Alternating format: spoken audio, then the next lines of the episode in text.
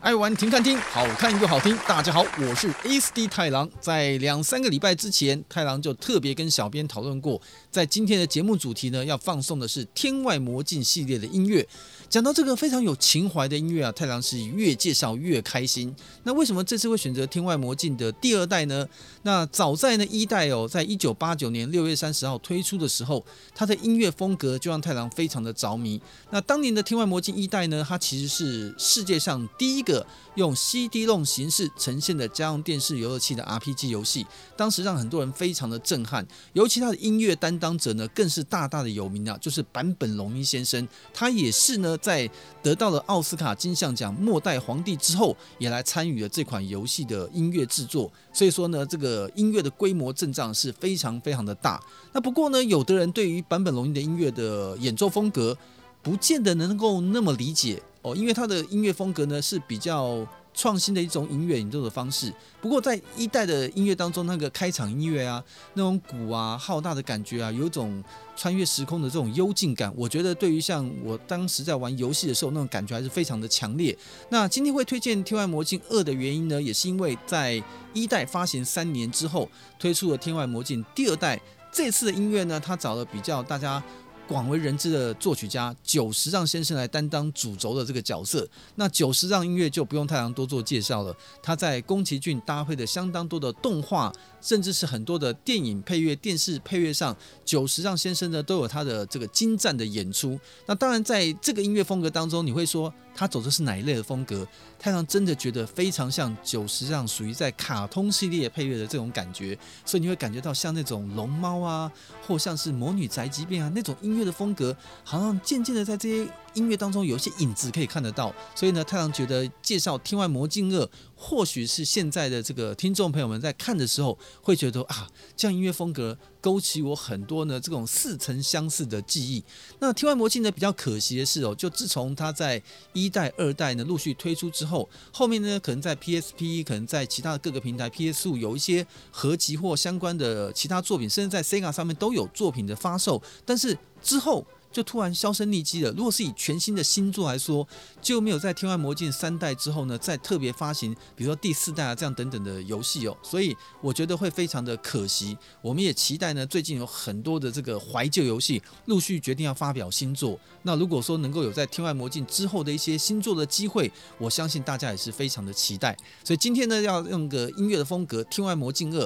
九十让大家应该听得非常非常的开心。这个在当年的游戏当中呢，也是一个音乐的创举。同时，《天外魔境二》当年也是不管在游戏内容跟音乐创作都成为非常成功的一款游戏。今天就让我们一起来欣赏这个好听的音乐。首先要介绍第一首音乐呢，我想从太郎跟大家一听到之后呢，这个熟悉感觉会立刻回来，因为它就是属于在游戏当中的开场音乐。所以熟悉的风格，熟悉的音乐，大家是否还回忆到呢？当年战斗的那个时代呢？现在。就让我们进入到天外魔境的世界，《天外魔境 Two》。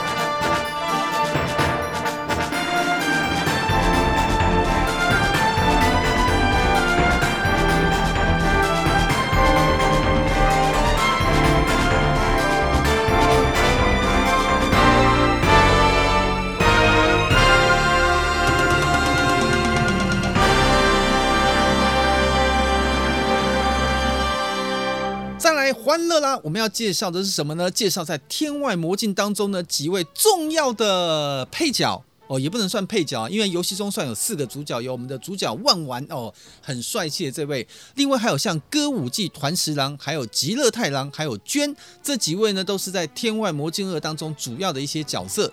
不过今天呢，我们就不特别介绍万丸啦，因为他毕竟是当中的第一个男主角嘛。但是在另外这三位呢，伙伴性的角色，他们的音乐风格呢也非常的特别。如果你有玩这款游戏，在看到开场的时候展示的动画上面。特别针对这三个的角色有一些琢磨，而且呢，他们的风格跟音乐的搭配算是非常的相得益彰。这看得出来，我们久石让大师在制作的时候，不是只是制作音乐的氛围，还是会看看这个音乐要使用在哪里，他所做出来的搭配音乐才会呈现出非常美妙的效果。话不多说，给大家听三个主角的这个音乐，其中第一个登场呢是歌舞伎团十郎，他在里面呢是一个非常特别。呃，很幽默又有点搞笑，像周星驰风格的存在。玩家们一开始呢，会是在伪张国的这个犬山町遇到他，后面发生一连串的故事跟剧情之后。第二次遇到他，他就会加入成为你的伙伴了。那这个歌舞伎团十郎的音乐风格非常的具有和风。我个人在《天外魔镜二》当中唯一最喜欢的超级音乐呢，就是这首歌舞伎团十郎的音乐。第二个呢，介绍这个极乐太郎呢，这个音乐呢，呃，极乐太郎这个角色，我要必须要讲一下，他身材的非常的短长，但是这时候大家千万不要这样讲。虽然我是 SD 太郎，他是极乐太郎。有一点点相似之处，之后最近呢，这个中年之后肚子有一点点大，但是还好，看到了极乐太阳之后呢，我就觉得我的肚子不算什么了，所以我还是身材相对极乐太阳来说呢是非常非常的苗条的。那最后呢，要放松这个音乐呢，娟哦，她听说呢是鬼之一族的这个角色，在里面呢看起来是温柔婉约，但是你如果让他抓狂的时候，他的爆发能量也是非常强的，就像我看到他有点类似圣斗士里面那个舜。看起来很柔弱，但他的爆发的这个小宇宙是非常非常厉害的。所以以上这三位角色呢，构成这一系列的音乐的演出，让大家一口气欣赏三位角色的热闹音乐。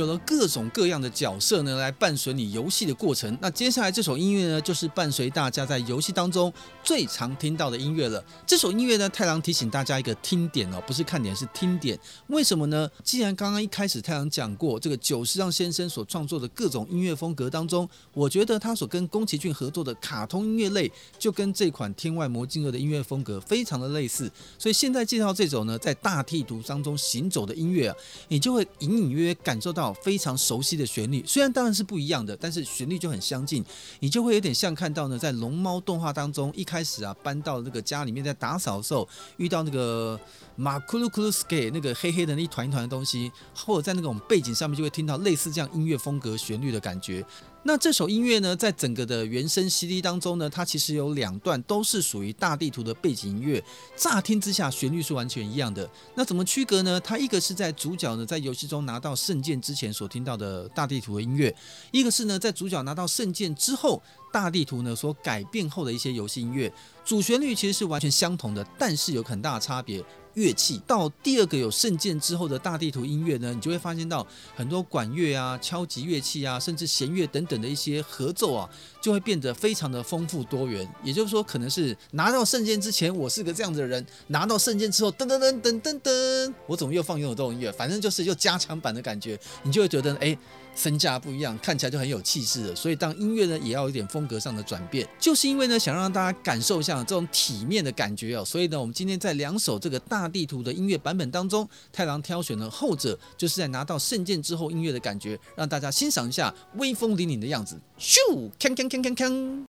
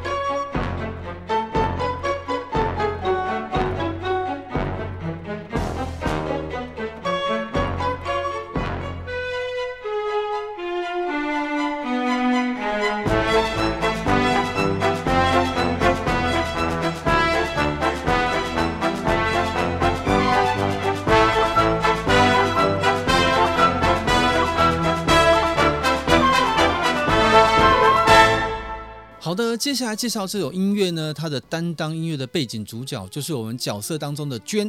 在游戏的剧情当中呢，娟因为发现她的母亲呢被抓走了，她为要营救她的母亲哦，在游戏中单独的脱队。结果没有想到，在后面呢，真的找到她母亲之后，才发现她母亲早就已经过世了。那个是由呢另外一个坏人的角色所转变骗她的。在这种时候，你想想看，娟的心情，对妈妈亲情的期盼，在最后发现是空欢喜一场，还被人家骗，那当然是非常非常的抓狂。所以他在这个时候使出了非常厉害的鬼之力的技巧啊，把那个坏蛋角色瞬间给他秒掉了。所以在这个时候呢，就会听到这首具有杀意的音乐。我们来一起欣赏一下，看看当时呢娟愤怒的时候背景音乐所呈现的感觉。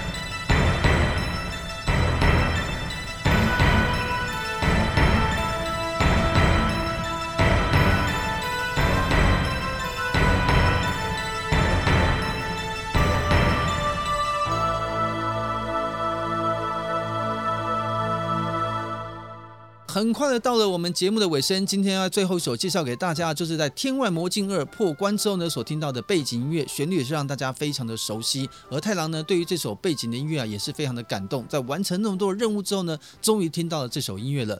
讲到这里呢，太郎想提一个外传的小故事哦。当年呢，在玩《天外魔镜一》跟玩《天外魔镜二》的时候，虽然我很热爱《天外魔镜一》，但是为什么后来就会先玩《天外魔镜二》呢？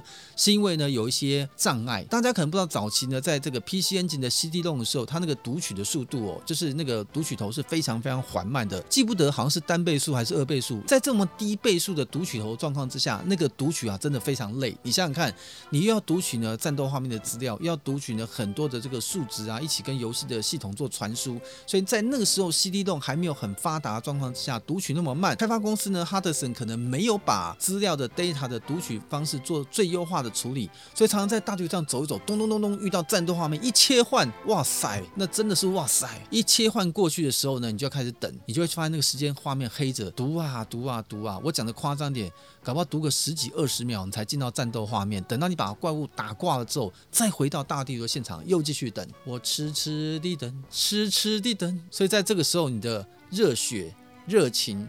对游戏的憧憬就会被这个等待给磨掉了。如果能够哪天做个更高画质的复刻版，你现在这个次世代主机的功力就可以减少这个读取的时间。所以这种声音啊，希望这个开发公司可以听得到。那当年发行这个《天外魔境》的公司呢，Hudson 当时的制作人广井王子也是非常的有名。